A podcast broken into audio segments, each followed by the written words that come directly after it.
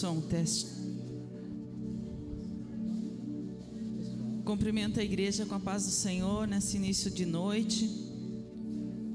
Convido para nós estarmos em oração diante do nosso Deus. Se você quiser ficar em pé, sinal de reverência. Vamos estar nos ligando com o Pai. Talvez você tenha tido algum desapontamento, algum desafio nesse dia, mas coloque na presença do Pai nessa tarde. Que o Senhor é o nosso Deus Todo-Poderoso e Ele tem prazer em abençoar aqueles que se achegam a, a Ele. Nós queremos nos achegar diante da Sua presença colocando a tua mente, o teu coração, vai liberando palavras ao nome do nosso Deus. Ele é o nosso Deus, o nosso Salvador. Ele tem prazer em abençoar, em ouvir. Ele tem prazer em falar conosco. O seu coração se alegra quando um filho seu se achega a Ele se coloca no seu colo e diz: Paizinho, eu estou aqui. Eu estou aqui. Eu me sinto assim. Eu estou aqui, eu quero te louvar, eu quero te agradecer por tudo que o Senhor é na minha vida, por tudo que o Senhor tem feito, por tudo que o Senhor ainda vai fazer. Senhor, nós nos achegamos diante da tua presença.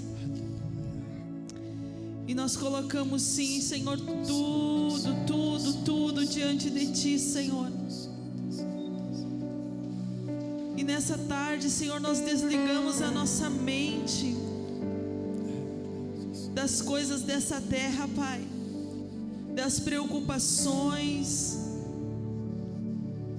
Nós nos desligamos, Senhor, de tudo aquilo que pode nos roubar, Senhor, que pode tirar o Senhor do centro. Nós colocamos o nosso coração diante de Ti, Jesus. O Senhor sabe, Pai, o que se passa no coração de cada um. Mas nesta noite, Pai, os Teus filhos estão dizendo a Ti como se sentem, como estão. Jesus, Jesus, Jesus. E o Senhor está aqui Obrigado porque o Senhor está aqui, o Senhor ouve, o Senhor ouve. O Senhor ouve, oh aleluia. O Senhor ouve a nossa oração, o Senhor ouve a tua oração. O Senhor ama a tua comunicação com Ele. O Senhor ama ouvir a tua voz.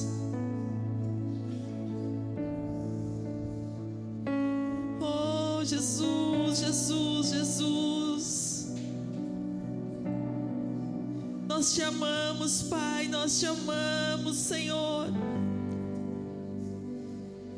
Diga ao Senhor o quanto tu ama, o quanto tu quer amá-lo mais, o quanto tu queres ser mais parecido com Ele. Diga ao Senhor que o teu coração está disponível tua mente está aberta para receber aquilo que o Senhor quer comunicar a ti. Os teus ouvidos estão afinados para ouvir a sua voz neste dia. Diga a Ele, diga a Ele, Senhor, Senhor, nós estamos aqui.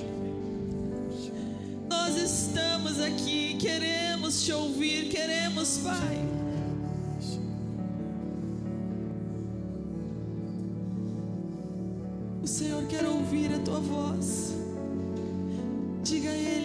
Te ouvir, Senhor. Eu necessito, eu necessito, eu necessito ouvir a tua voz. Fala comigo, ministra, ministra o meu coração. Aleluia.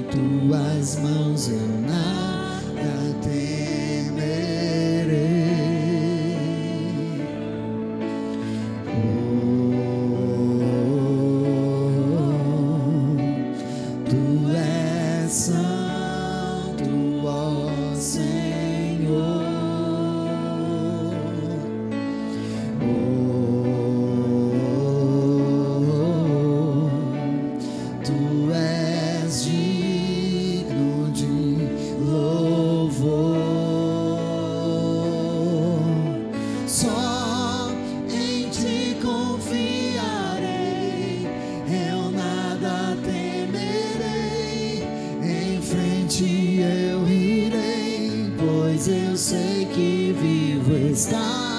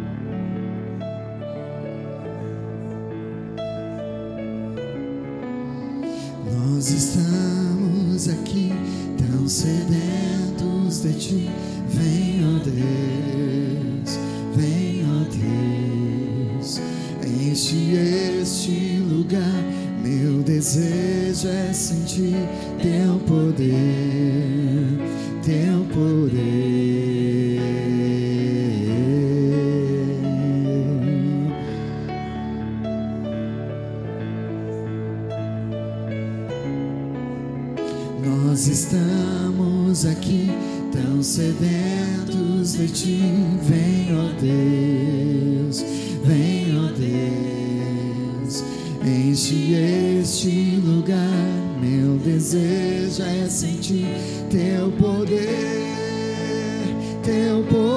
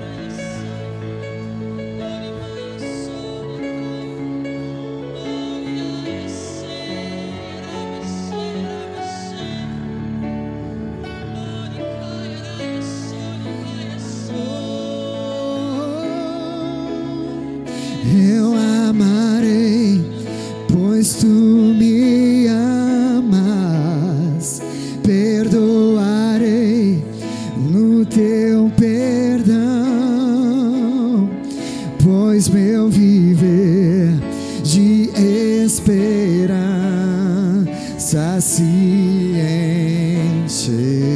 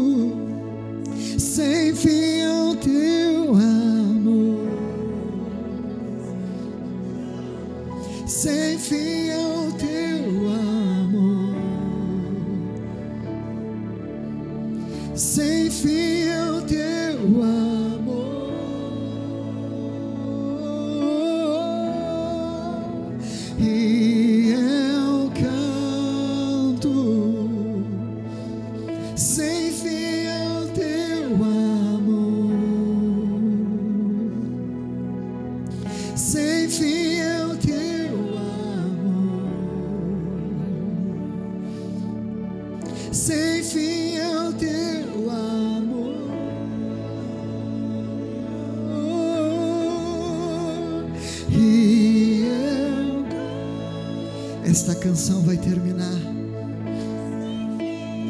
E o amor dele não vai acabar.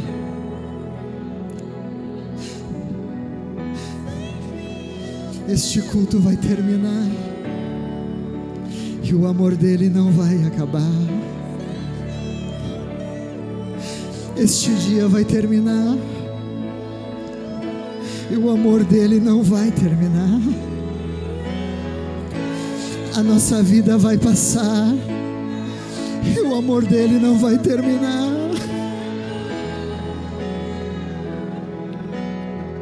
A eternidade vai ser contada.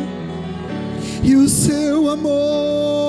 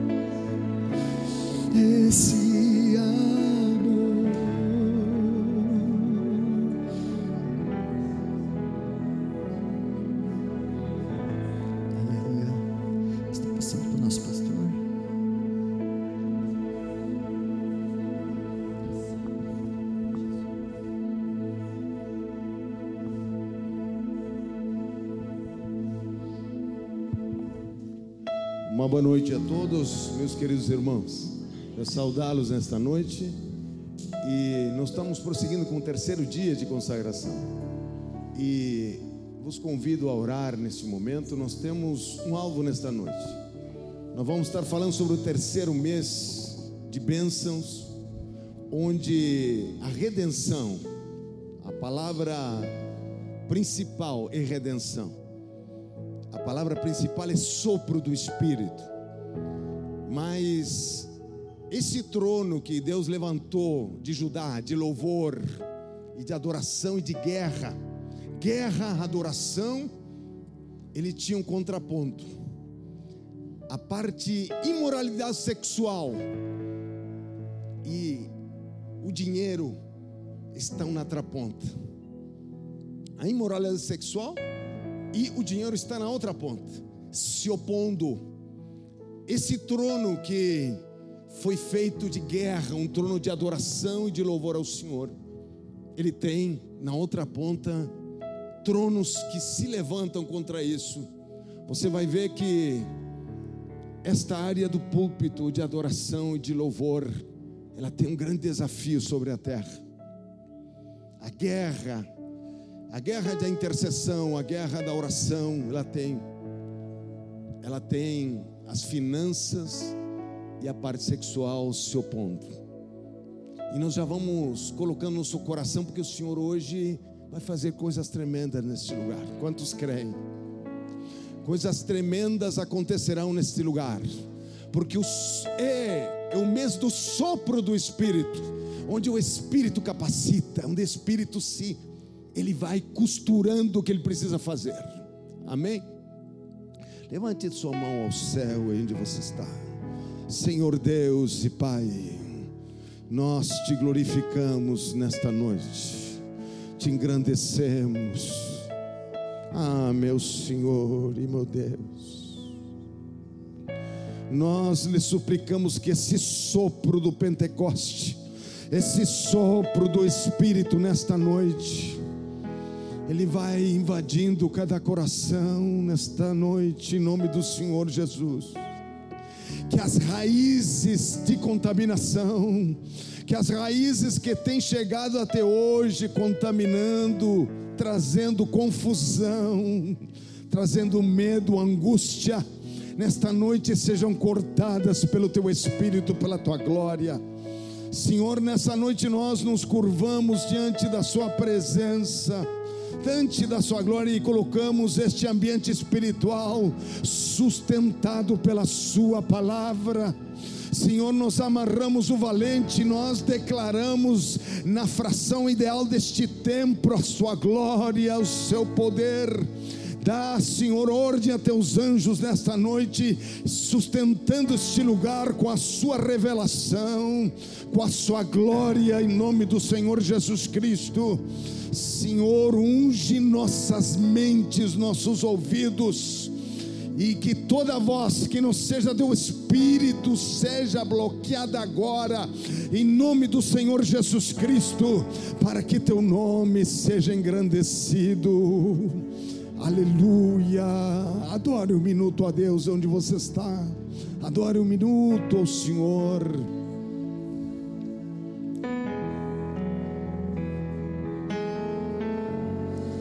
Vitorioso és na tempestade está. Teu nome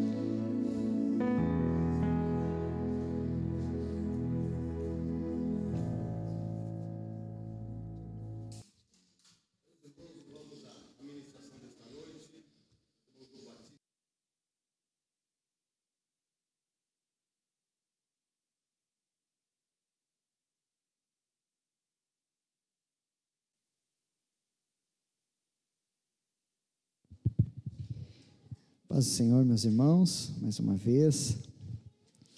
Uma alegria nós estarmos aqui nessa noite para junto nós meditarmos na palavra do Senhor. Você já pode sentar. Ficamos um bom tempo adorando o Senhor. Quero convidá-los a, a lermos juntos Romanos capítulo 1, versículo 17, que está permeando toda esta consagração desses dias.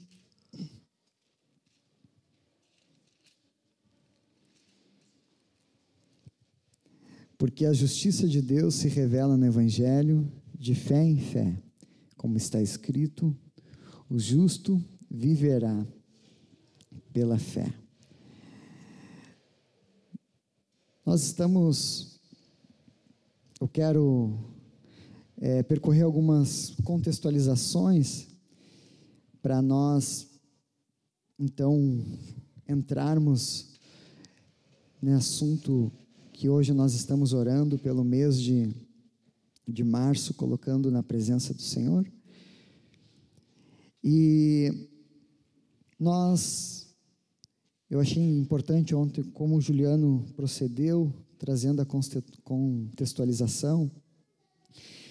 E eu também quero, nesses primeiros momentos, é, situar os irmãos para que nós possamos fazer uma, uma base, é, principalmente porque a tribo de Judá, ela faz ela tem um, um rio de revelações dentro da Bíblia e, e tem muitas coisas a se falar dela. Então, eu quero, não quero me alongar muito no que eu vou falar e também não quero falar, falar tudo e não falar nada, né? Porque é um, é um, é um tema que percorre toda a Bíblia. Mas o Senhor tem colocado alguma coisa no meu coração a respeito de Judá. A bênção é a unção para liberar crescimento, prosperidade e multiplicação. Nosso destino é caminhar nas bênçãos de Deus. E é isso que o pastor tem nos colocado, tem colocado essa, esse escopo para nós é, meditarmos e, e trazermos para a igreja do Senhor e também para aplicação nas nossas vidas. Pode passar mais um aí? Eduardo vai nos ajudar hoje, te agradeço. Então, essas bênçãos, elas têm um, ciclo.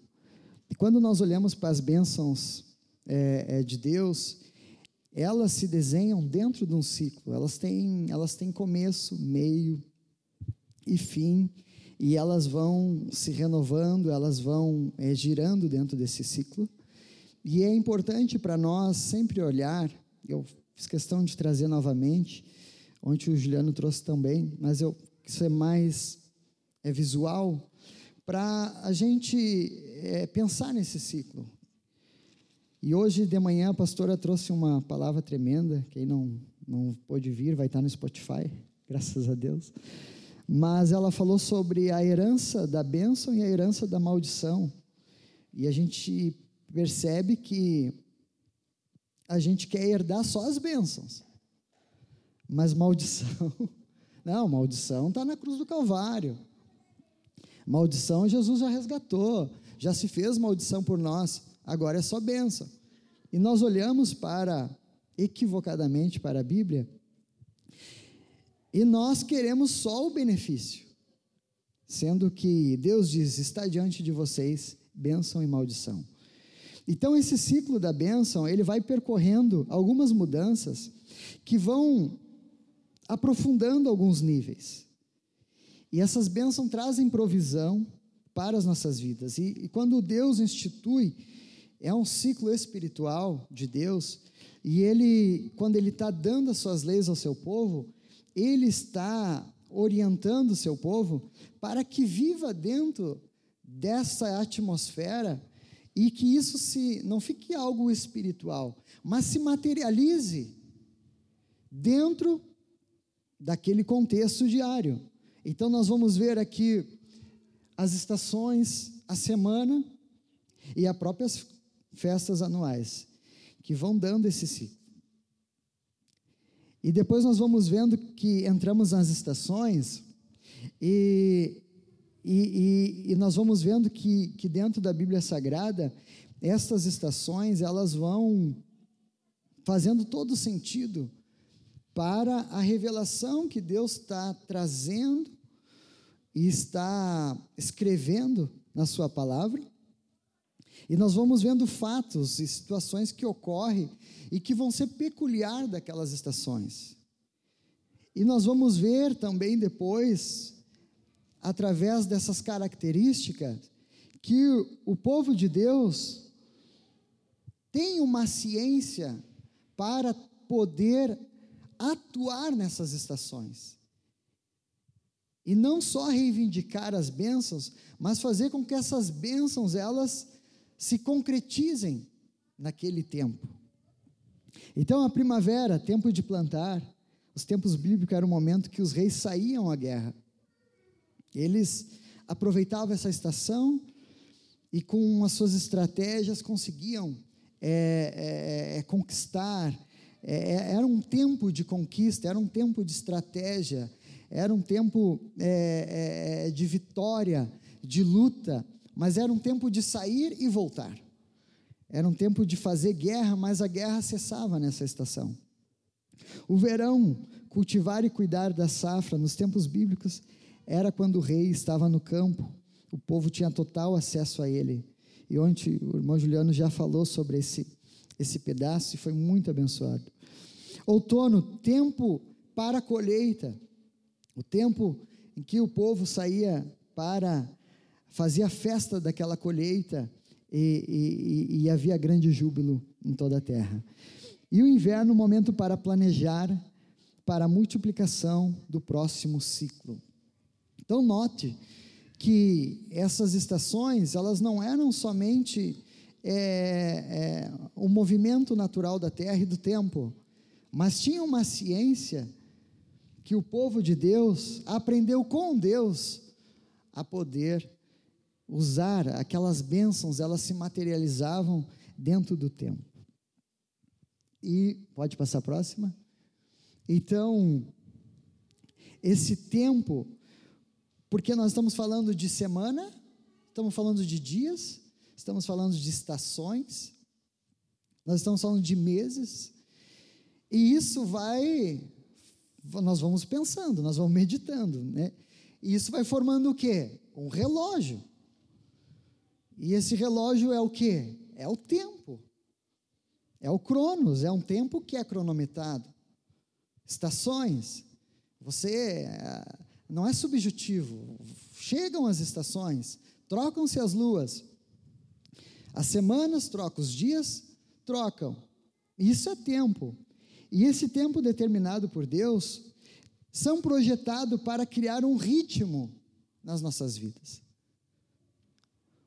Senão, nós ficaríamos né, na invenção da roda, né?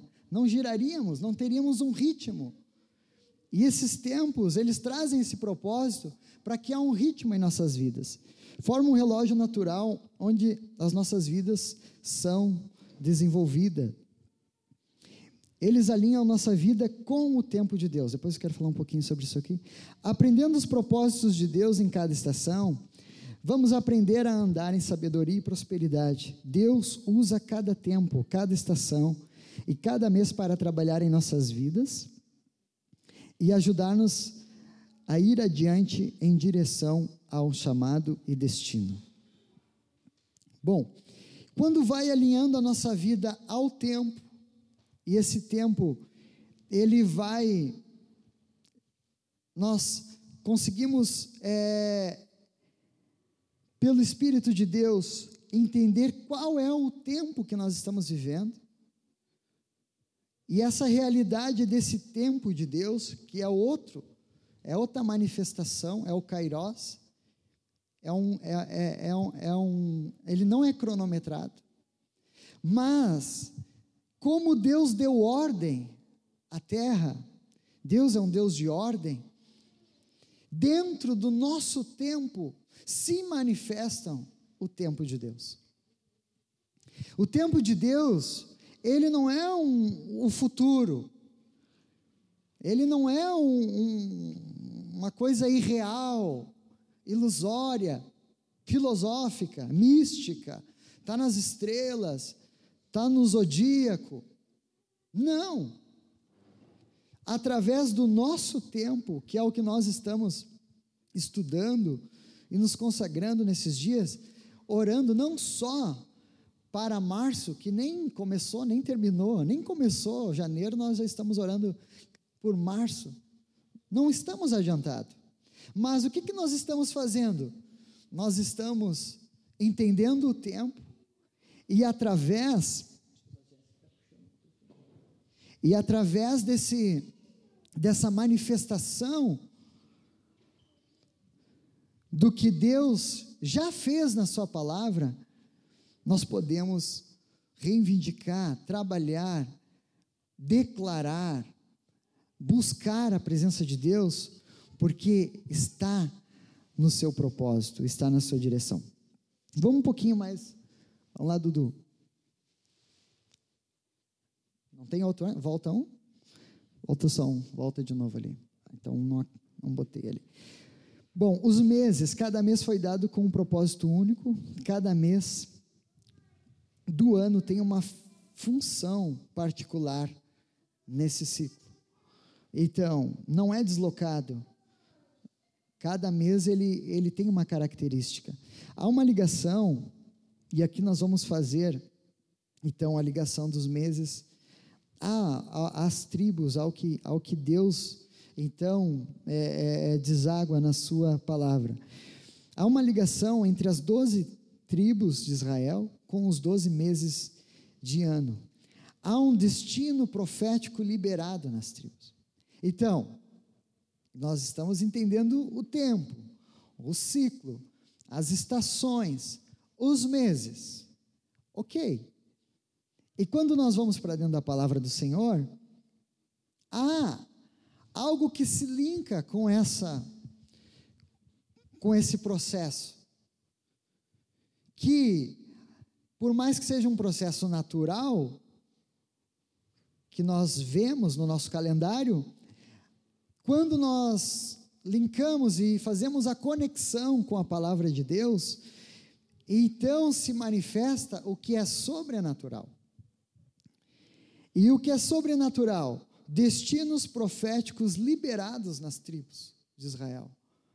Destinos proféticos.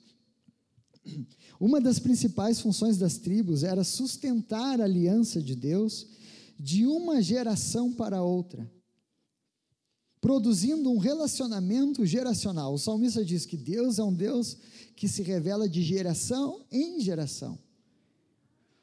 Então, as tribos, elas tinham essa função, sustentar uma aliança com Deus.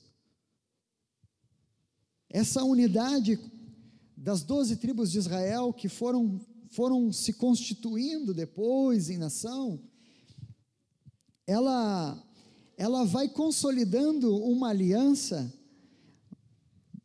amadurecendo, é, fortalecendo este tempo, para que então se manifeste a nova aliança através de Cristo Jesus. Há uma imagem bíblica, hebraica, profética, do propósito de Deus para cada mês e como essas tribos se alinham. Todas as tribos desempenhavam uma parte no futuro. As profecias para cada tribo ainda estão válidas hoje, porque cada um de nós está exercendo de alguma forma, ou está exercendo elas, ou está enxertado nelas. isso é muito verdade. Existe, existe profecias bíblicas ainda que elas nem se cumpriram. Né? Elas não. É, quando nós, nós fatiamos algumas, algumas profecias bíblicas, e, e nós não, não entendemos que elas nem se cumpriram ainda. Tem profecias que não se cumpriram ainda. Que é do povo de Israel, que é das tribos, que é das nações, e, e como isso chegou até nós. Bom, fazendo então esse link, vamos lá do passo próximo. Nós vamos chegar, então, mês de março, o mês de Judá. Nosso destino é caminhar pelas bênçãos do Senhor. Eu fiquei sem o meu. Dudu, passa a sua próxima, deixa eu ver qual que é. Tá, fica nessa daí então. Uh, um pouquinho de Judá para nós. Senão nós ficamos falando tribo, povo, nação. E, eu, e vai me dando uma confusão na cabeça quando fica assim porque eu sou mais sistemático, né? E aí eu disse, nossa, daqui a pouquinho nós já estamos lá em Cristo, daqui a pouquinho nós estamos mil anos atrás. Então, vamos tentar fazer uma, uma linha, né, do tempo, do começo, porque é importante esse começo, até porque hoje o propósito é redenção. redenção é de coisas que tem que ser resgatada no começo. Judá, ele, como é que começa a história dele? Ele é filho de Lia a esposa por quem é, Jacó trabalhou seus primeiros sete anos, ele não sabia da, da cultura, da terra, enfim, e, e era a primogênita de Labão, e ele casou com ela, e ela teve aquela disputa com Raquel, porque Jacó amava mais Raquel do que Lia, então aquela disputa familiar estava ficando, eu acredito que exagerada. Talvez essa seja a palavra, exagerada. Por que, que eu penso que seja assim? Porque Deus diz que Deus viu que Lia era desprezada.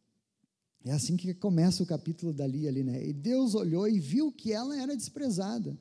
Quer dizer, aquilo talvez tomou uma dimensão quase que extraconjugal.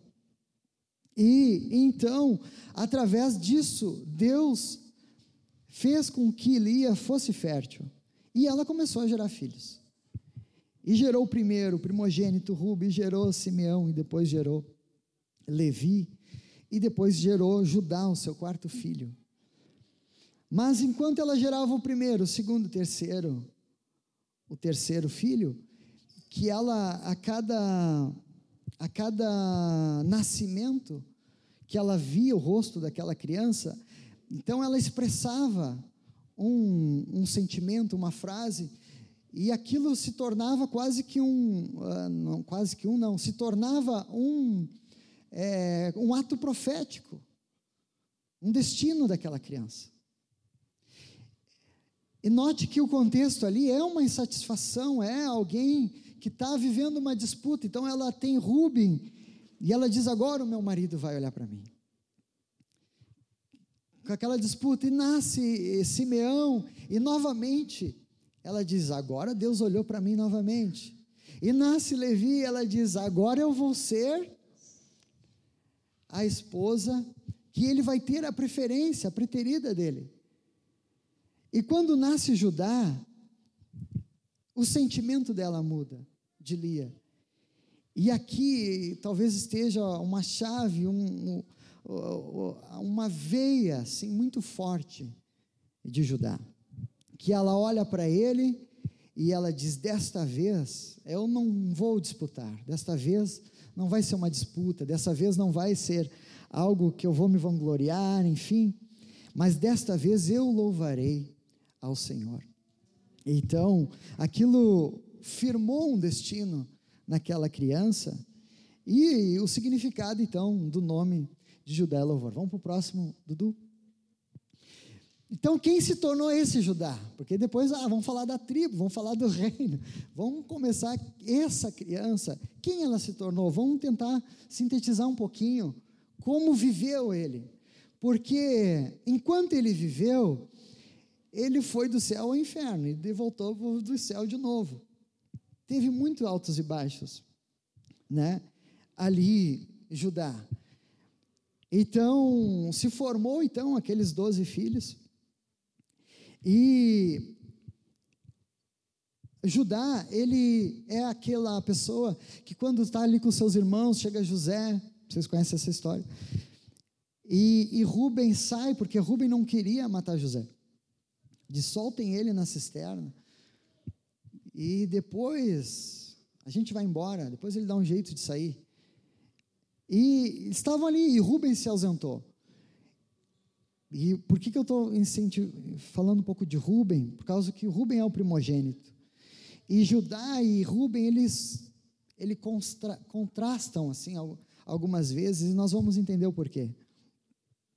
E Judá ficou ali, e daqui a pouquinho ele viu as caravanas que iam para o Egito passarem com muitas especiarias, e, e dinheiro e coisas que não estavam ao alcance deles. Eles eram pastores, pessoas de, que cuidavam rebanho. Aquilo chamou a atenção e despertou em algo em Judá, e ele que faz aquele plano, então, de vender José para o Egito. Note que o pastor falou um pouco antes aqui sobre essa área da, do dinheiro, né? Então, olha como já, já vai lá né, se desenvolvendo. O, o pai de todos né, já começa ele mesmo né, é, trabalhando nessa, nessa situação. Uh, depois ele se apartou, o outro ponto principal talvez seja ali com Tamar. Ali ele se afasta dos filhos de, de Jacó, ele se afasta dos seus irmãos. A Bíblia diz que ele se afasta, ele sai, sai da tenda, sai da, vista de Jacó se afasta dos seus irmãos e por um tempo ele convive ali com os cananeus. E ali ele tem filhos naquele lugar. E seus dois primeiros filhos morrem, e Tamar era sua nora. Enfim, está na Bíblia a história, você pode ir lá procurar. Mas o que, que a gente pode ver nesse ponto é Judá se envolvendo com uma área promíscua e de prostituição abrindo uma porta né? Uh, que nós vamos ver depois lá adiante.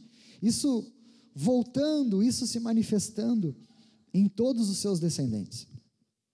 Outro ponto também é, depois que acontece esse fato, também ele volta, se une com seus irmãos, há fome na terra, e eles vão todo mundo para o Egito lá, e começa aquela história de José que vai se revelar. E aqui começa um ponto de ascendência a Judá. Talvez um homem mais maduro, é, mais consciente do, do, do, do que muitos anos se passaram. Por que, que eu digo consciente, maduro? Tanto é porque até a ação, a atitude que ele tem com Tamar depois, de reconhecimento, de constrangimento, e, e, e, os filhos de Tamar, eles aparecem na genealogia de Jesus. Então, é, os cananeus, eles entram ali, aqueles gêmeos que, que foram gerados por, por Tamar. Não entrou o terceiro filho de Judá. É, Tamar usou a lei e disse: Esses aqui vão ser os teus filhos, e é eles que vão ser entrado na tua família. Judá compreendeu isso. Então nós vamos vendo que ele está ascendendo espiritualmente. E quando ele está naquela situação lá com, com José, e José faz aquele teste para ver se eles realmente estavam falando a verdade, já era a segunda vez.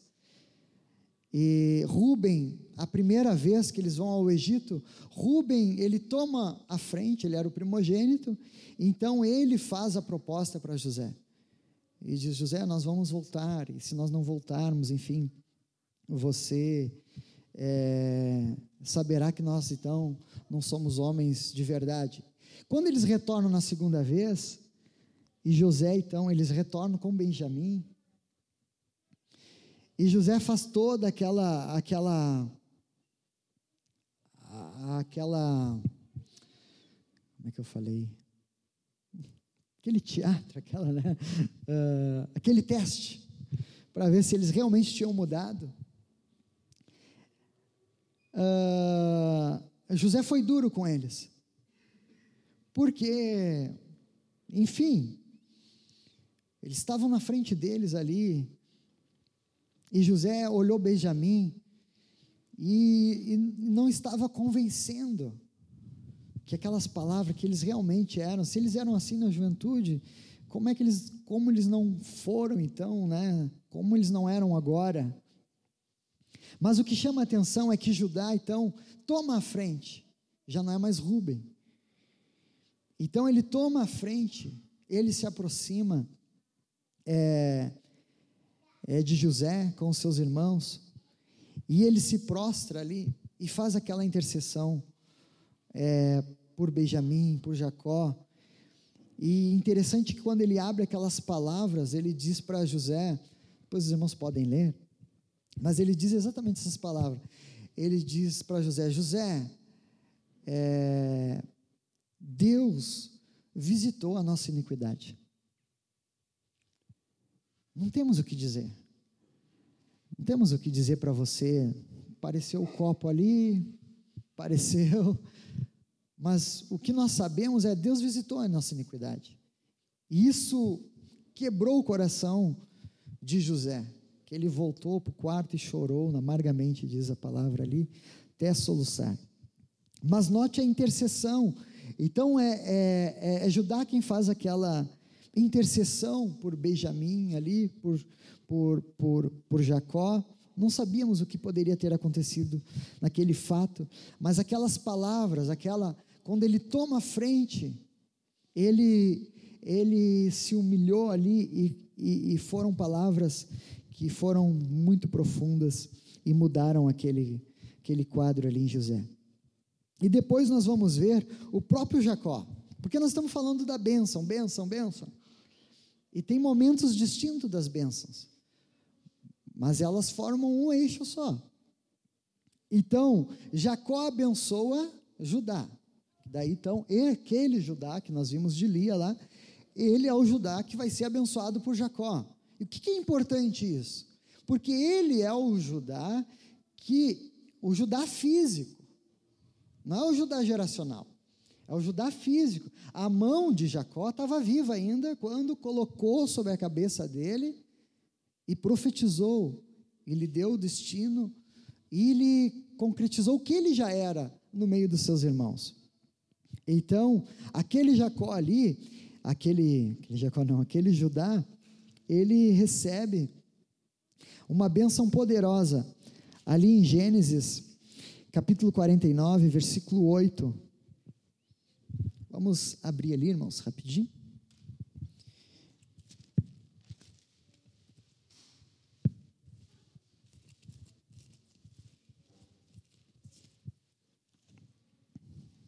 Quarenta e nove, do oito ao doze. É 49 do 8 ao 12, mas nós, depois se os irmãos quiserem anotar e lerem, mas nós vamos ler só o 8, tá? Judá, teus irmãos te louvarão, a tua mão estará sobre a serviço dos teus inimigos, os filhos do teu pai se inclinarão a ti. Passa próximo para mim. Depois, até o, o versículo 12 é o.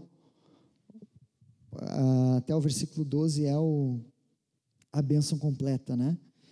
Que fala vai mais profundo ainda. Mas daí os irmãos podem ver. Então, o que, eu quero ser mais sucinto aqui? Uh, essa bênção, a bênção de Jacó sobre Judá, que foi poderosa. A bênção patriarcal repousou ali, porque se acaba a era patriarcal em Jacó e, e ele vai fazer a transição da geração. E ele abençoa Judá daquela forma. E quando ele abençoa Judá daquela forma, o que ele está dizendo? Liderança e honra, guerreiro com força, e está lhe dando governo. Então, aqui, ele já coloca Judá, e Rubem era vivo, ele tinha acabado de abençoar Rubem, né? Rubem já era vivo, o primogênito, mas ele já destaca Judá, já destaca para governo, para liderança de governo. Já não é uma primogenitura, a, a, a bênção da primogenitura era muito forte, mas aqui ele, ele faz algo completamente divino, espiritual, sobre a vida de Judá. Bom, daqui para cá o tempo desenrolou, né, irmãos? Então, parou aqui Judá, e de Judá daqui em diante, ele virou um povo. Virou um povo todas as tribos, né, viraram os seus povos e, e foram virando seus povos. E foi entrando e entrou um período, viveram lá, trocou o faraó, eles, o que, que aconteceu? Viraram escravos. E lá no Egito, se espalharam novamente. E lá e ficaram 400 anos no Egito. 430 anos no Egito. Oh, muita coisa aconteceu, né? Muita coisa aconteceu nesses quase 500 anos. Bom, Deus levantou Moisés. E aqui, porque Moisés também abençoa Judá. Só que agora já não é o Judá o homem, é o Judá a nação, tá? a tribo, o povo que, se, que veio do Egito. Então eles retornam, saem do Egito. E quando eles saem do Egito, é, hoje ainda estava pensando nisso. Eles só poderiam se organizar como tribo, porque não tinha como liderar um povo, eles já eram diferentes entre si. E nós vamos notar, que, que depois é o ponto que eu vou parar, que algumas tribos também elas, elas trouxeram alguma mistura do Egito. Porque no Egito, o Egito era um, um império conquistador. Então não tinha só israelita lá escravo, tinha todo mundo. E nós vamos ver que alguns foram tocados no Egito e saíram junto com Israel. Israel não saiu sozinho. Saíram algumas nações junto com Israel. E elas foram distribuídas e foram é, adotadas em algumas tribos. Tá? Então, quando Moisés organiza as tribos e faz a contagem, isso eles não tinham perdido, mesmo escravos no Egito, eles ainda tinham não, não perderam essa linha, estava encucada neles, da onde que eles eram, a quem eles pertenciam, quem eram suas famílias. E quando Moisés faz a contagem, então, logo em seguida, que saem do Egito, faz aquela contagem, acampam ali às margens do rio, para conquistar, foi três dias só. E fazem a contagem, separam as tribos. E daquelas tribos vem a parte dos espias que os irmãos conhecem também. E daqueles espias, então, por que, que fizeram a contagem?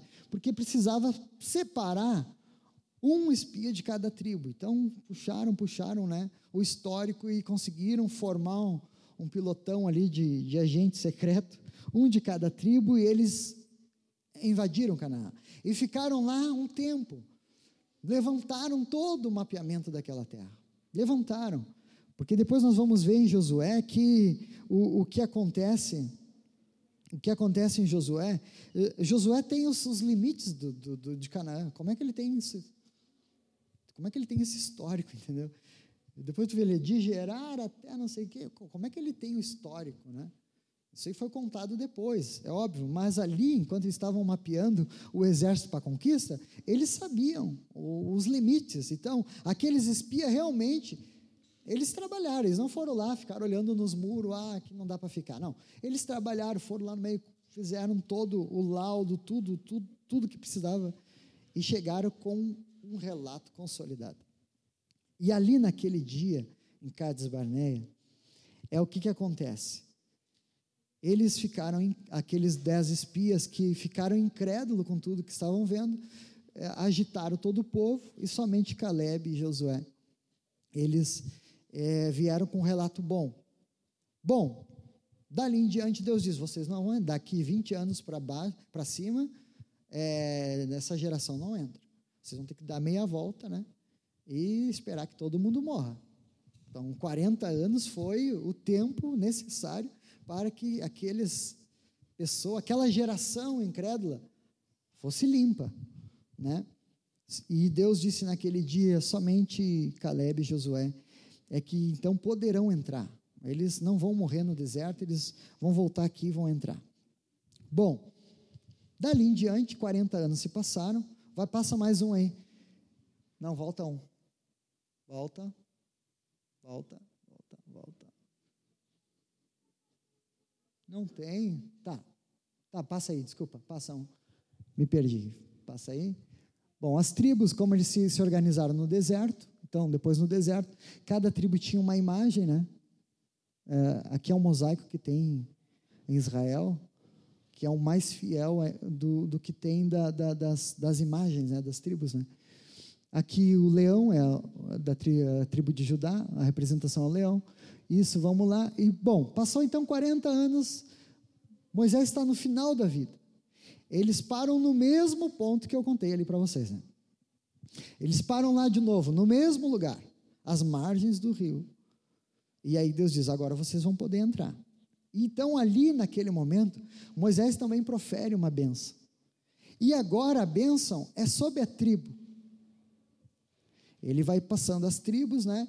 E ele vai fazendo essa bênção sobre as tribos. Passa mais um, só deixa eu. Estou demorando. Passa mais um aí, Dudu. Aqui. Tá?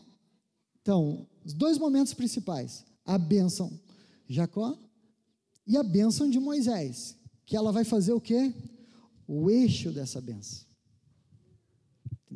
Que são momentos, primeiro sobre o homem Judá, depois sobre a sua geração. Moisés tem, né, se levanta naquele dia e abençoa toda aquela tribo e, e, e é algo muito poderoso, muito lindo. Deixa eu ver aqui onde é que Estou.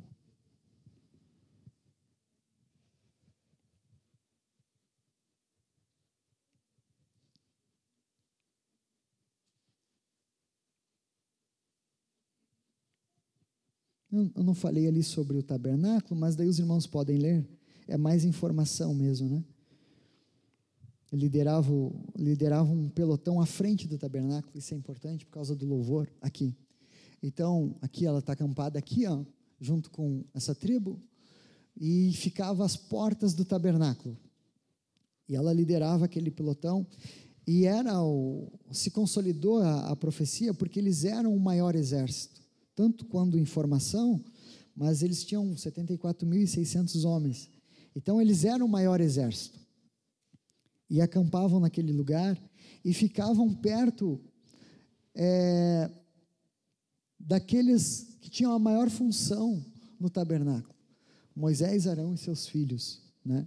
Depois aqui ficavam na volta do tabernáculo, as tribos dos Levi ficavam espalhadas, né? Então Judá ele ele assumiu esse protagonismo já no deserto. E, e Moisés abençoa, abençoa eles de uma maneira muito especial, lá em Deuteronômio 33, 7. Então, nós vamos ver que se concretiza o resto do, do curso, tudo que nós vamos ver a partir de agora, então, sobre Judá como reino, como reis de Judá, como povo de Judá, como genealogia de Judá, tudo vai fazer sentido em cima dessas bênçãos que ele está dizendo ali. Então volta ali, mais para frente, vamos até o eixo da bênção, porque é a bênção que nos interessa.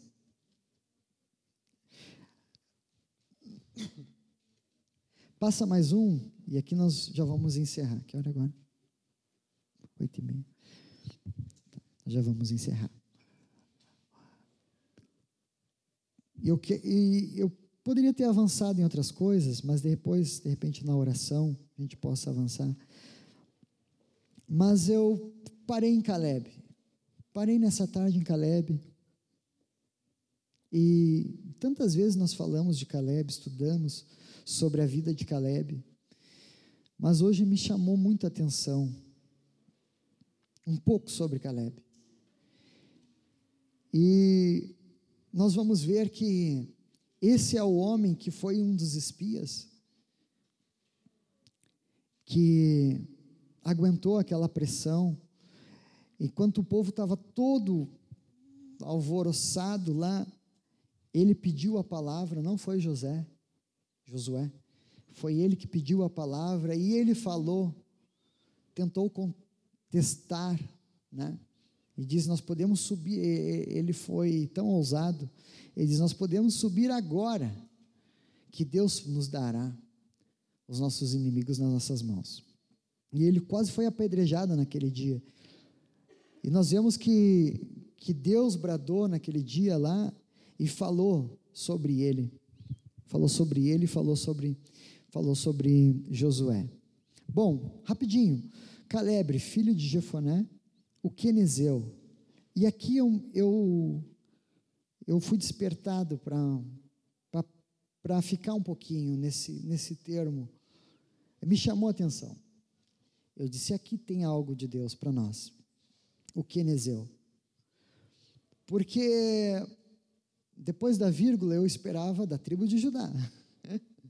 A gente está ali né, ligado no que vem de Judá, né? Está lendo a Bíblia, tentando pegar os pontos, né? E daqui a pouquinho vem o Quenezeu. Eu disse, eu tinha esquecido o que era o Quenizeu. Aí fui voltar lá estudar. Ele aparece primeira vez o que é esse termo na Bíblia, lá em Gênesis 15, que era um clã é, do patriarca Kenaz. Ele aparece lá em Gênesis 36 também. Porque ele é um dos príncipes de Esaú. Primogênito de Isaac. Você sabe que Esaú é primogênito de Isaac. Bom, Caleb, descendente de Abraão, mas filho de Esaú, de um dos seus príncipes. Língua semita, não pertencia à descendência de Israel. Ele veio da descendência de Esaú, o irmão de Jacó. Foi incorporado à tribo de Judá em Números 13, 6. A tribo de Judá faz essa, essa adoção. Essa é a palavra. Faz, não é incorporação, é adoção. Faz essa adoção. E ele então passa a ser um dos cabeças daquela tribo por toda a sua característica. Não se sabe como se deu essa associação. Provavelmente foi lá, lembra que eu falei do Egito, saiu todo mundo do Egito. E quando saiu do Egito, saíram os povos semitas lá e eles se juntaram e foram desaguando nas tribos. E algumas tribos adotaram alguns homens, algumas famílias, principalmente homens de guerra, de batalha, se, se associaram a, aquele perfil que era Judá e provavelmente ele foi. Uh, subiram com eles muito tempo.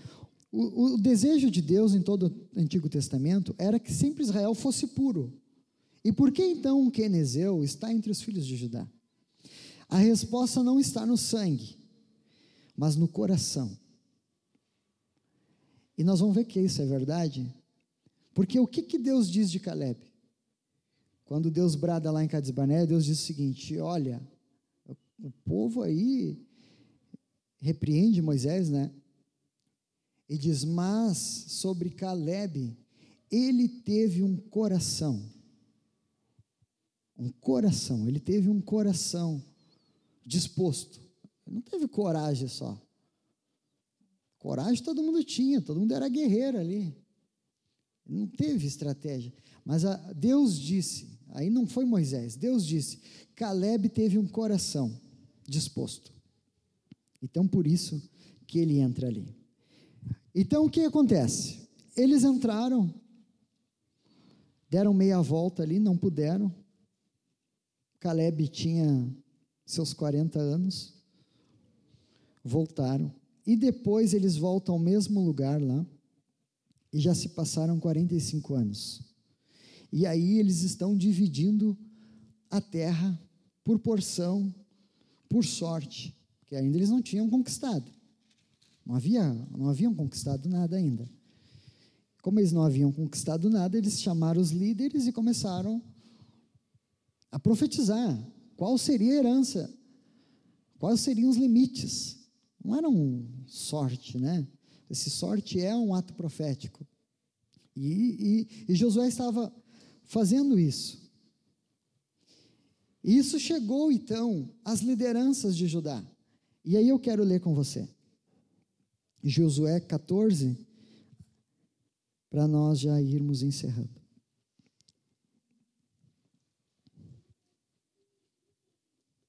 Josué 14, versículo 6 até o 15.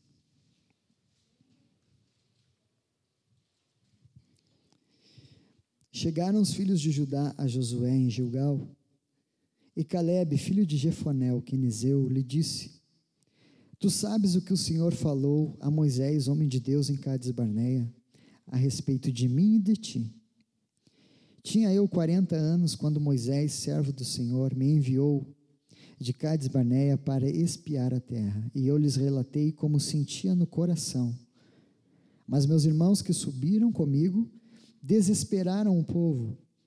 Eu, porém, perseverei em seguir o Senhor meu Deus. Então Moisés, naquele dia, jurou, dizendo: Certamente a terra em que puseste o pé será tua e dos teus filhos, em herança perpetuamente, pois perseveraste em seguir o Senhor meu Deus. Eis agora o Senhor me conservou em vida, como prometeu.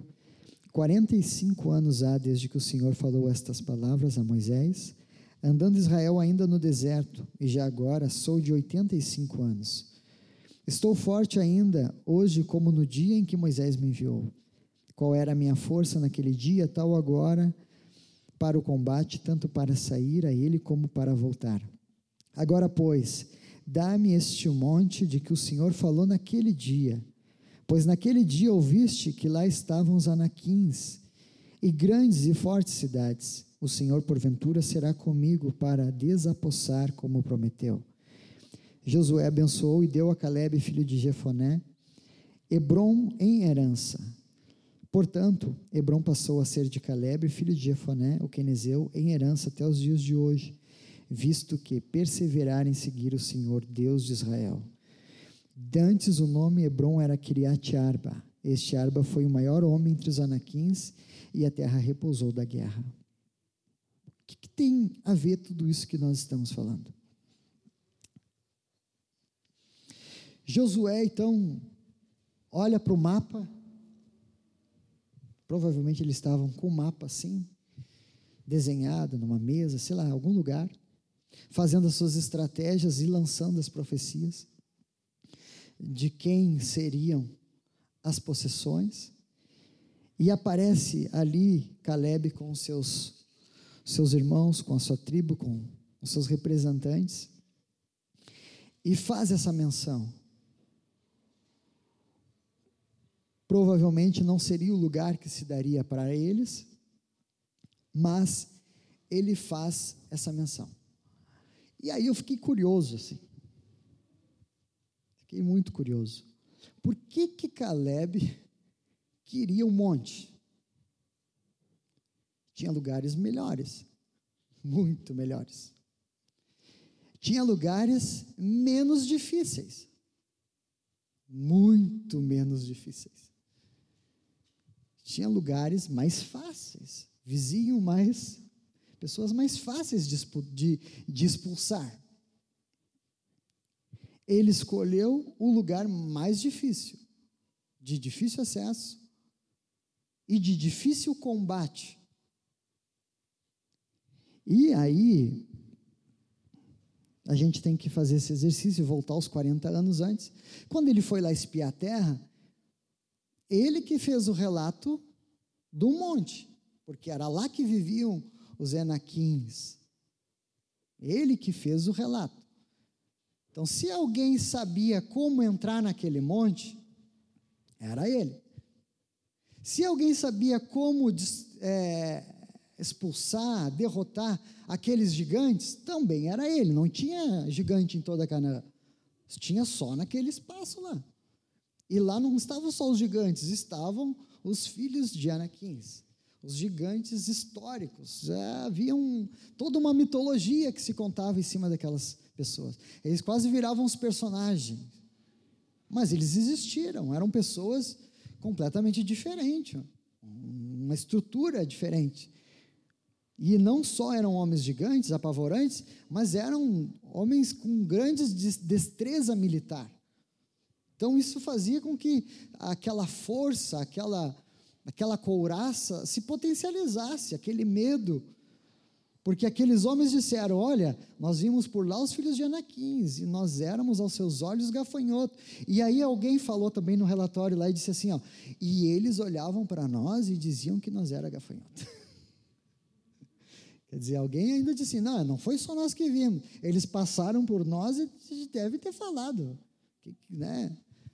Que, que esses anãos estão fazendo por aqui, né? Estão de visita, estão fazendo o quê? Eram espias. Então, mas Caleb pede essa área por possessão. Olha só, naquele tempo estavam lá. Me perdoe, irmãos, estou cansando os irmãos, mas é que eu tenho que falar devagar assim, senão eu não vou conseguir raciocinar.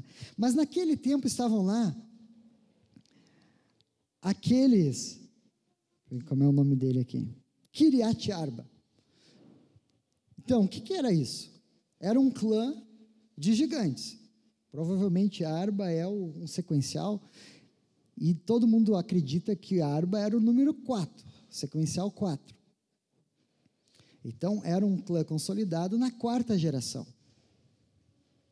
Então, olha só, quarta geração estavam ali aquele clã de gigantes no monte, e aquele monte se chamava Kiriat. Caleb olhou, e, e, essa é a curiosidade que ficou me batendo. Por que, que ele quis um monte? O que, que chamou? O que, que despertou nele? Porque se ele não é um homem comum, ele está tendo um olhar profético. Porque todos os outros não foram para essa direção. Eles foram para a sorte lançada, para a profecia de, de Josué.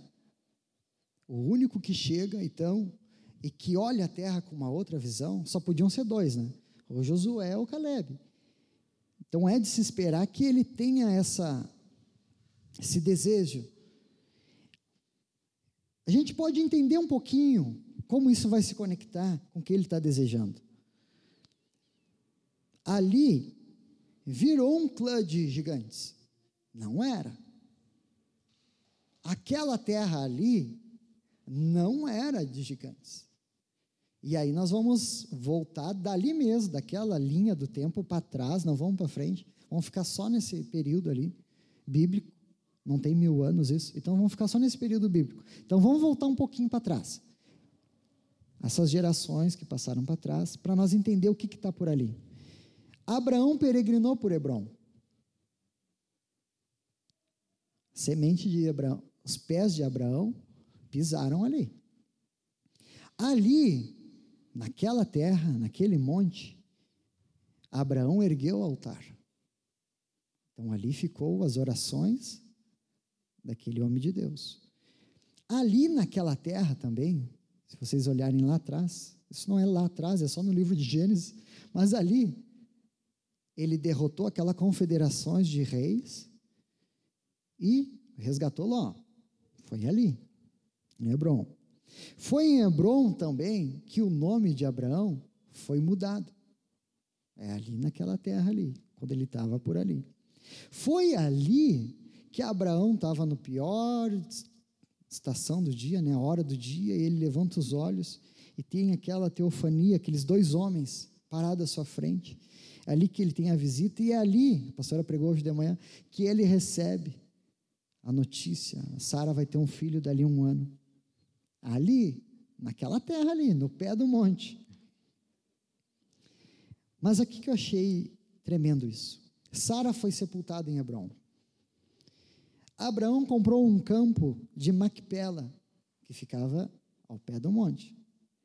E ali foram sepultados Sara, Abraão, Isaac, Rebeca, Jacó e Lia. E aí, o historiador Flávio José diz que, com exceção de José, que não se sabia ainda, todos os outros filhos de Jacó foram sepultados naquele campo. Hebron. Então nós vamos ver, olha a conexão. Caleb diz: Eu quero aquele monte lá, ali um monte. Onde é que está o monte? Aqui, Hebron. Está aqui embaixo, mas é o lugar mais alto que tem. Ele está abaixo ali no mapa, mas é o lugar mais alto que existe na Palestina. Ali ele disse: Eu quero o monte. E Josué também sabia disso. Porque é o que Josué diz: Te darei por herança. E Josué diz: E esse monte vai se chamar Hebron. Só falou isso. Josué diz: Esse monte vai se chamar Hebron. Tu vai lá, tu conquista e vai se chamar Hebron esse nome. E tu vai expulsar essa, esse clã de gigantes que tem ali, as gerações. E depois, então, da história de Israel, é um, todo mundo já conhece o que, que se passa, né? Hebron, a cidade de Davi, cidades fortificadas, reis, a cidade de Judá, a conexão. Vamos ficar em pé, irmãos? E aqui eu quero encerrar já.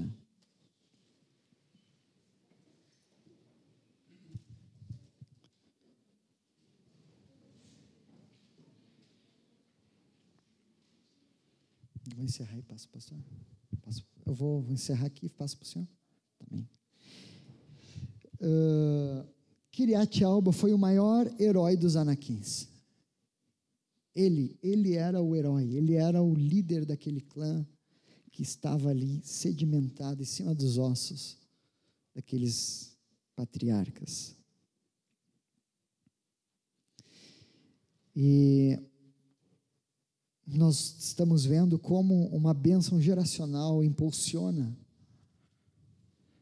se conecta em algum momento e consegue um, uma redenção, algo, a, a, aquele monte ser devolvido para a tribo de Judá foi um grande presente, uma grande conquista. Foi uma redenção, é um ato de, de redenção que eu acredito que aconteceu. E nós falamos muitas coisas nessa noite. Talvez em algum momento você possa ter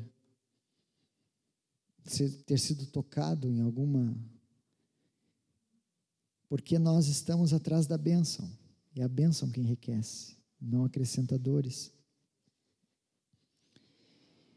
E nós vamos ver que a tribo de Judá, ela ela, como ela tem tantas coisas, tantas funções, mas ela tem um, um, um segredo, ela tem um destino que, que impulsiona ela de louvor, de adoração e de batalha, de, de coração disposto para batalhar.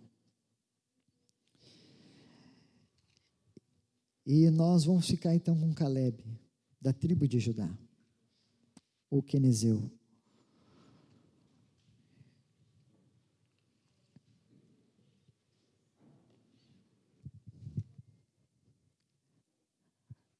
E a pouquinho, você fecha seus olhos. Se nós pudermos meditar um pouquinho sobre esses gigantes que que se se assentam. Entendi. Esses gigantes que se assentam, que colocam os seus clãs, né? suas fortalezas em lugares que eram nossos por herança. E eles precisam ser removidos. Nós temos falado tanto, praticamente o mês todo de dezembro, meditado sobre a iniquidade, incredulidade. Então nós viemos já trabalhando esse tema, então está muito fresco, né? na nossa vida ainda. E o Espírito Santo nessa noite pode lhe falar algo. Porque é o Espírito Santo quem fala. Por isso, feche os seus olhos nessa noite, enquanto nós vamos adorar o Senhor com cântico. Nós, você vai vendo aquilo que o Espírito Santo quer lhe dizer.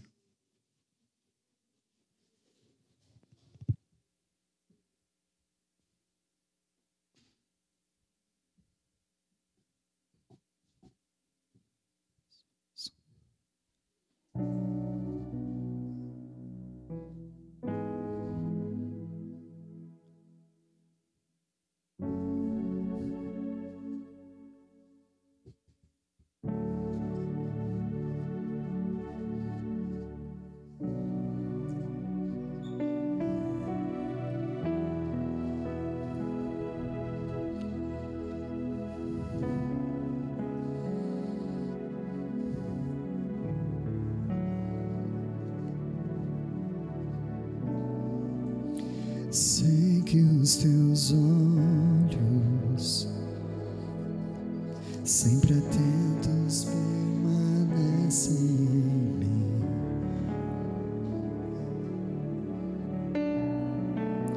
E os teus ouvidos estão sensíveis para ouvir meu clamor. Posso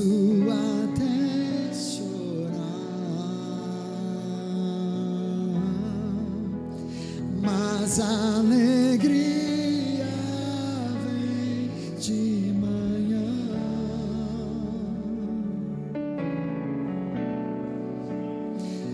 És Deus de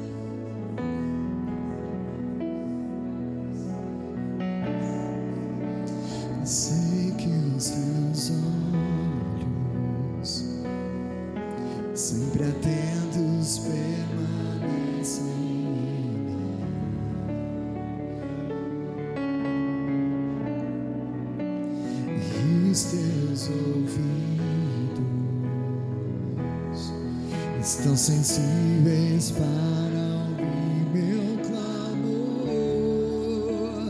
Posso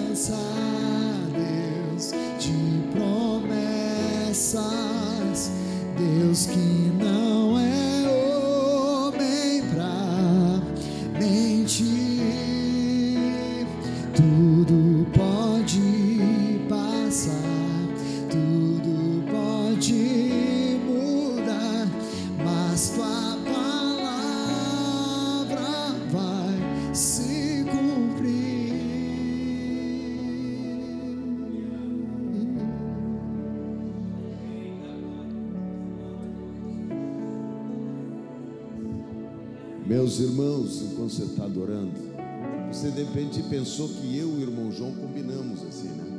Ele vai pregar uma parte, eu prego a outra, mas não tem nada a ver. Não tem combinação. Tem uma algo do Espírito neste lugar. Amém? Nós não combinamos. Ele teceu uma linha nesta noite e eu quero entrar na ministração que eu meditei em outra coisa e ele meditou, ele trouxe essa linha de Caleb, que é uma, é uma linha de fé, é um fio de fé que chega no leão da tribo de Judá, o Senhor Jesus Cristo de Nazaré, o Ramaga Sebiahai, esse fio de Hebron, onde ali governou. Davi por sete anos trono de governo.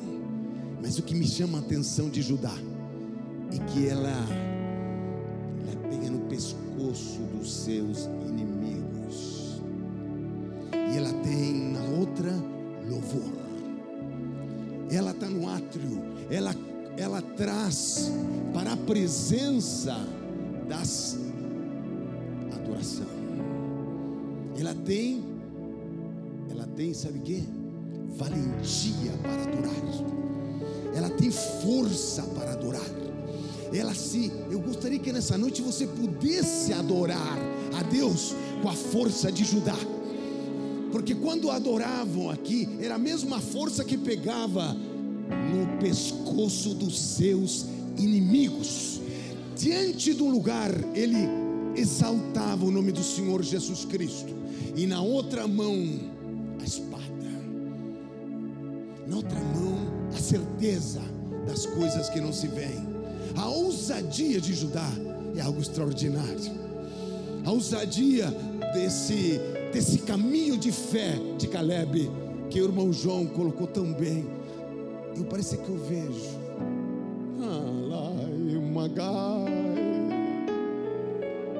Parece que eu vejo aquele Kenezeu, 40 anos atrás, olhando pela fé, se transportando pela fé.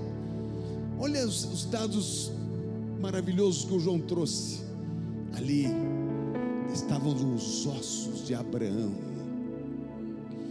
Ali estava uma herança. Só que não terminou ali. O Senhor Jesus pegou essa herança e ele é o leão da tribo de Judá. Ele é o leão da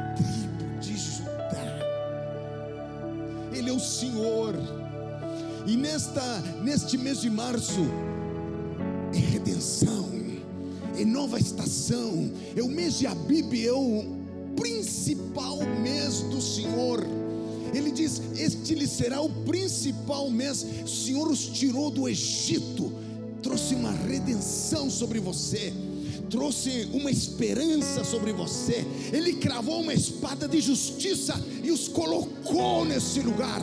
Ah, e ele diz mais: Você está trazendo as primícias em março. Por quê? Toda a semente será santificada. Toda a semente é em março que os todos traziam um pouquinho das primícias, porque tudo estava sendo santificado e o Espírito Santo. Nesta noite, quando João dedilha aqui, é profético para o João, que há uma unção sobre ti, meu filho, de libertação sobre teus dedos. Nos teus dedos, quando você dedilha aqui, alai, riga, massuria, rai. Sim, pessoas serão libertas nos seus bancos, através dos teus dedos de adoração a teu nome, Senhor Jesus Cristo. Porque o sopro do Espírito é de Pentecoste, o sopro do Espírito é de Deus. Ele está, ele, ele se sopro do Espírito é que Pentecoste traz, que o Senhor Jesus Cristo traz para que essa igreja seja vivificada pela glória, pelo poder, pela honra a seu nome.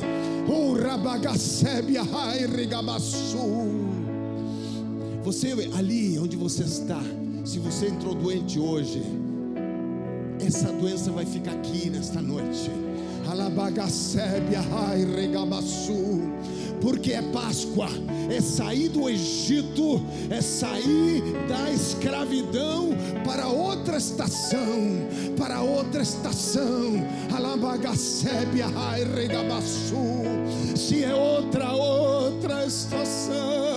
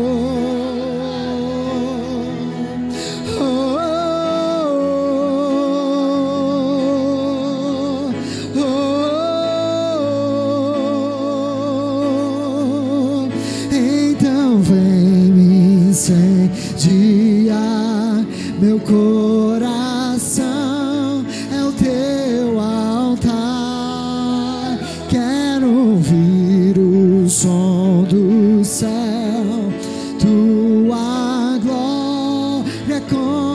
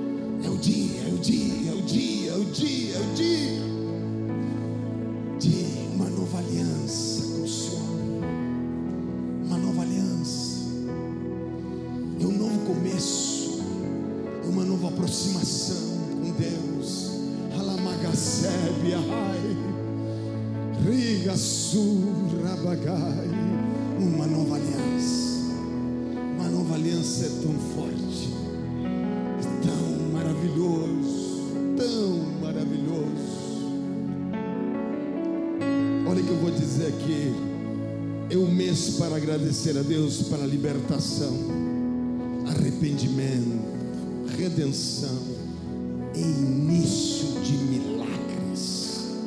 Este é um mês onde a capacidade de expressar sentimentos mais profundos, também um tempo de colocar seu melhor pé adiante. Esse mês de Nissan, o primeiro dos meses do calendário, a Bib é o termo hebraico para a frase de grãos. Olha só, um termo hebraico pela fase de crescimento de grãos. Quando as sementes atingirão seu tamanho completo. Oh, ragacei. Neste mês a colheita é movida perante o Senhor. Levítico 23, 4, 11. Oh, Rabagacei, Rigabai.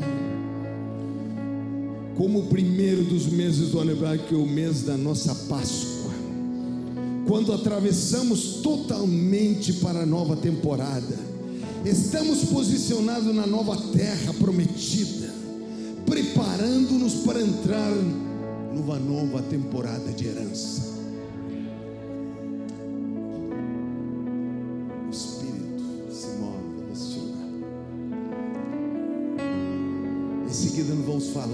Contra os nossos inimigos e vamos proferir as bênçãos que estão em Judá, no leão da tribo de Judá.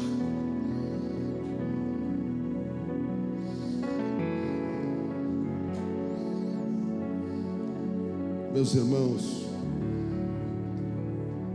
como, assim como essa tribo era poderosa em louvor e guerra, duas coisas a cercavam: um trono de perversão sexual e um trono de dinheiro.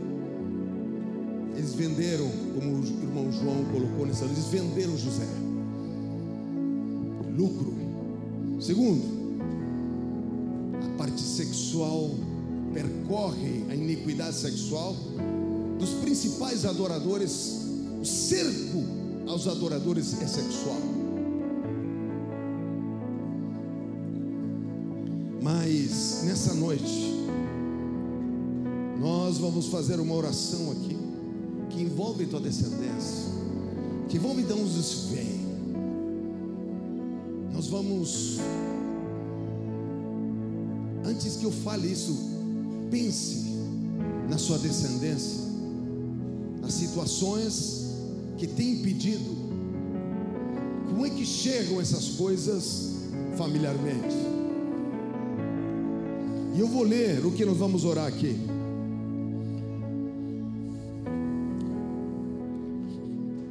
A toda influência desse trono maligno que envolve esse mês de março, essa genética e herança que se envolve em agressividade. Olha o que eu vou dizer para você: agressividade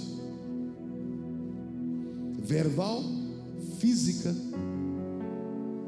a sua família e a pessoas está nesse trono. Mortes através do egoísmo, impaciência, inquietação, argumentação, teimosia, ferir a sensibilidade dos outros, está nesse trono de agressividade. Chega.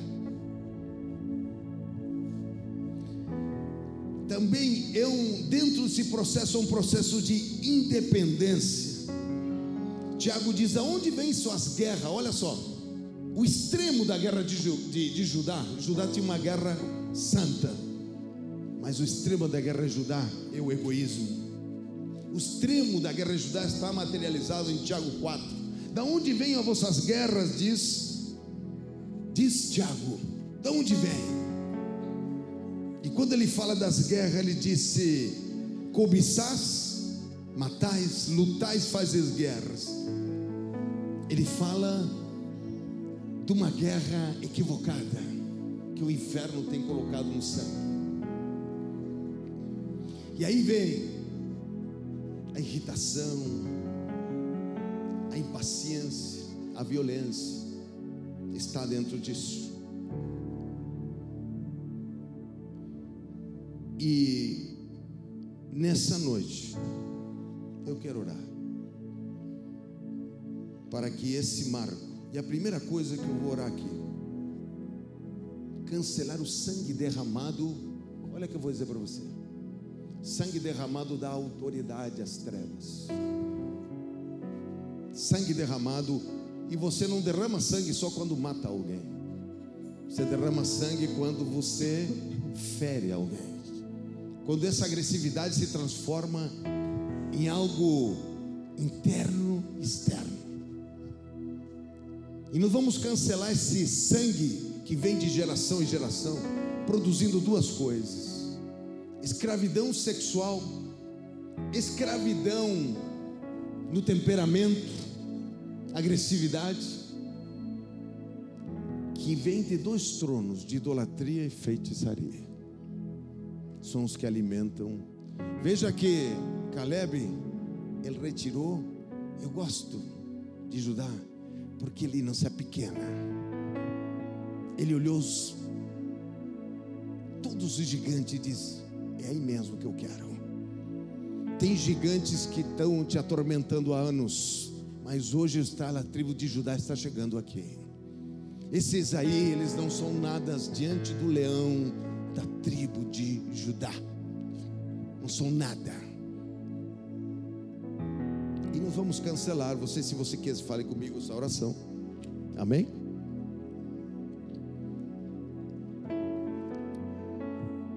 Diga comigo, Senhor, nesta noite, Ele peço perdão pelo sangue que foi derramado pela toda, por toda a minha toda a minha linhagem, por todo todo esse sangue que serviu de alimento para sacrifícios de morte para esse trono. Eu peço nessa noite que seus anjos estejam recolhendo esse sangue e sejam entregues nas mãos de Jesus Cristo. Oh, glória a teu nome. Eu renuncio a toda influência a esse trono. Renuncio à genética, essa herança de agressividade verbal, física, junto à minha família e às outras pessoas. Eu renuncio ao padrão de imoralidade sexual, construído através da idolatria, feitiçaria, derramamento de sangue dos meus antepassados. Eu renuncio às mortes através do egoísmo, da impaciência, da agressividade, da teimosia, de ferir a sensibilidade dos demais. Eu renuncio à rebelião passiva e ativa contra Deus, por não, por não ser um pacificador, contaminando outras pessoas, gerando discórdia, destruição de relacionamentos. Deixa eu orar por você agora. Senhor, nós colocamos toda esta oração que o Senhor acabou de ouvir. E nós queremos nos desligar desse DNA destrutivo, desse DNA que traz, Senhor, perversão, idolatria, feitiçaria e derramamento de sangue. Nós queremos cortar nesta noite. Senhor, nós cortamos nesta noite pelo nome de Jesus Cristo. Nos desligamos de todo esse lixo espiritual pelo poder do nome de Jesus Cristo. Nessa noite nós nos desligamos de toda essa imundícia espiritual, de toda a violência. Senhor, meu Deus. Senhor, apaga essa iniquidade nesta noite. E nos toma como tua herança.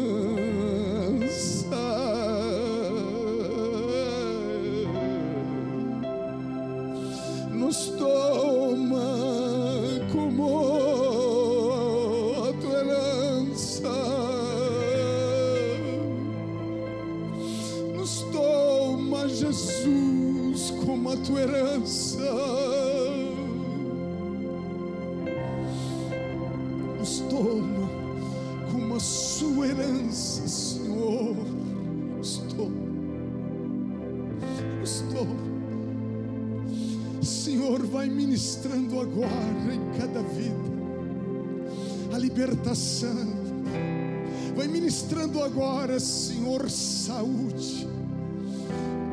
Todas as enfermidades que estão vinculadas a esse DNA, nós damos uma ordem nesta noite que eles se retirem. Nós ordenamos que a toda enfermidade que está nesse sangue contaminado nesta noite, ele seja repreendida no nome do Senhor Jesus Cristo. Eu ordeno aos demônios, aos espíritos familiares, aos espíritos de enfermidade, que eles saiam em nome do Senhor Jesus de Nazaré. Eu ordeno nesta noite, Senhor, que eles sejam impactados pela tua glória.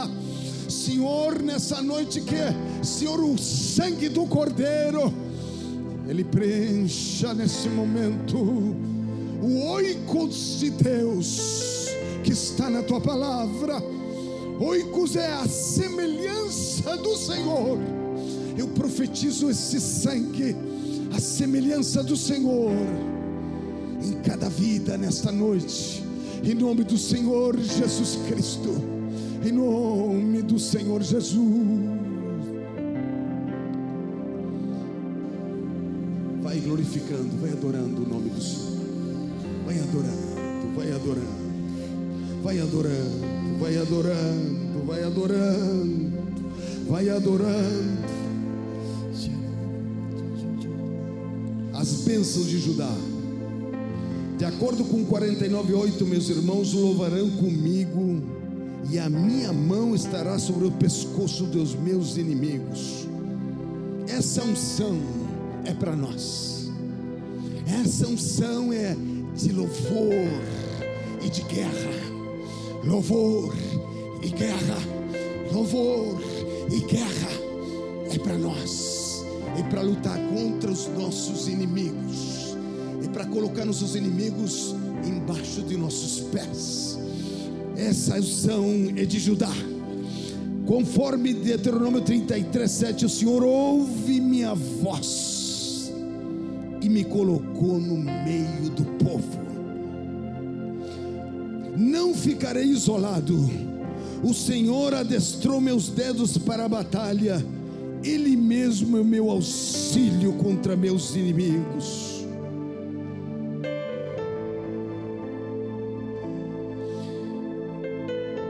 sobre suas ofertas de primícias e as outras ofertas durante o mês, mova sua oferta diante do Senhor, declarando que a plenitude, sua colheita está segura e que toda semente que você semear prosperará de novas maneiras. Se você é infiel, peça perdão a Deus pelos dízimos, pelas ofertas. Receba o perdão de Malaquias 3 e tome posse da vitória aplicando o poder do sangue do Cordeiro. E eu quero terminar com isso. Nissá está associado à palavra hebraica rei, que significa louvor intenso. Para o povo judeu, é a figura de um vento soprando através dos vãos de uma rede. É um vento soprando nos vãos de uma rede. É o símbolo do rei. E ele quer dizer o seguinte: é como uma treliça numa janela. Profeticamente, isso significa uma janela com o vento de Deus soprando sobre você todo o ano. O Espírito de Deus precisa soprar sobre você durante este dia.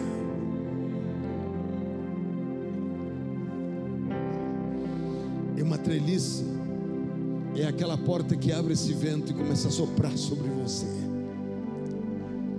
O sopro do Senhor Jesus está aqui nesta noite. O sopro do Espírito. O seu sopro para te levar durante 12 meses por um lugar diferente. O sopro do Senhor. O sopro. O sopro do seu Espírito. Enquanto nos adoramos, nos liberamos esse sopro profético sobre a tua vida. Enquanto nos adoramos, liberamos o sopro profético. Deixa Deus te usar profeticamente onde você está.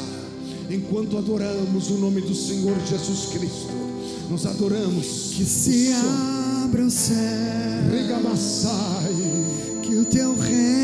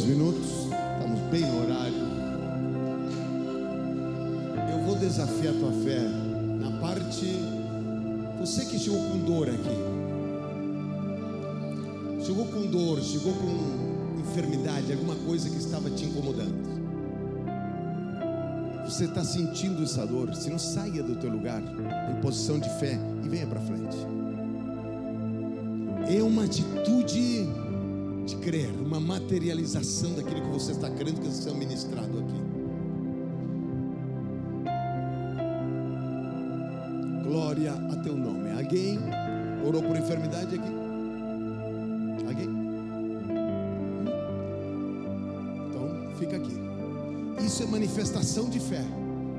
Você está sentindo a dor agora? Alguém mais? Alguém mais? Alguém mais? Porque quando nós fazemos isso, nós materializamos a nossa fé. Nós materializamos a nossa fé. Nós temos que nos expor através da fé. Nós temos que dizer: olha, eu orei por isso e a dor está indo, tá indo embora, eu creio, aleluia. Eu ligo no céu aquilo que foi ministrado. Quem mais? São só esses aqui? Alguma outra situação que você creu pela fé? Seja ela financeira, seja situação específica. Qual é? Situação específica, relacionamento.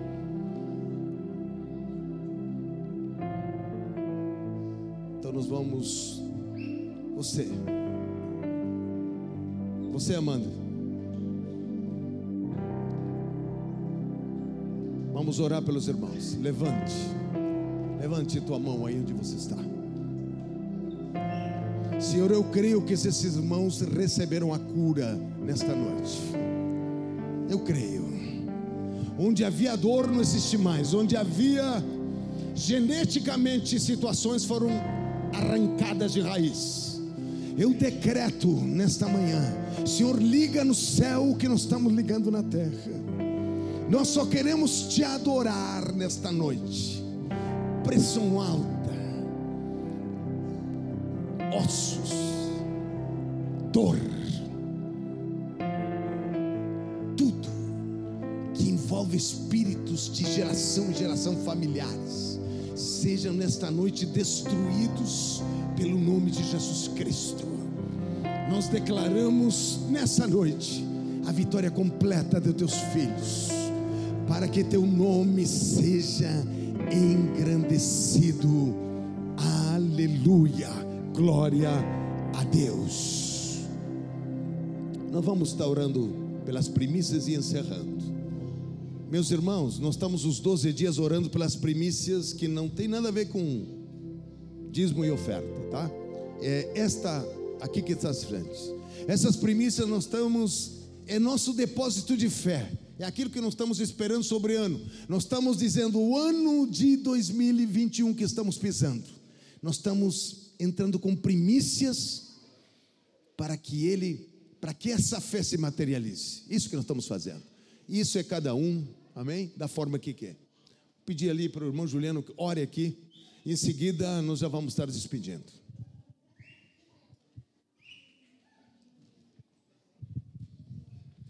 Pai, nós apresentamos uma vez mais ao Senhor as primícias desse dia. Senhor, atenta a cada pedido, a cada voto, a cada oferta alçada.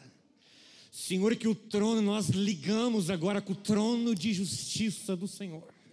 Senhor, que haja respostas, Senhor, imediatas, porque o leão está rugindo sobre nós. Senhor, nós declaramos e concordamos em nome de Jesus. Amém. Meus irmãos, amanhã no quarto dia, eu, nós estaremos às seis da manhã abrindo para oração para aqueles que querem orar. É um momento de oração. Nós ficamos até às nove da manhã. Depois retornamos às 19 horas para a ministração do quarto dia, que teremos da mesma maneira como aconteceu hoje. Amém? Então, estaremos. Sandra, algum aviso? Então, oremos ao Senhor. Senhor, nosso Deus e nosso Pai. Senhor, agora nos leva a ter nossos lares em paz. Que o amor de Deus, a graça do Senhor Jesus Cristo e a comunhão do Santo Espírito sejam com todos. Amém. Deus vos abençoe.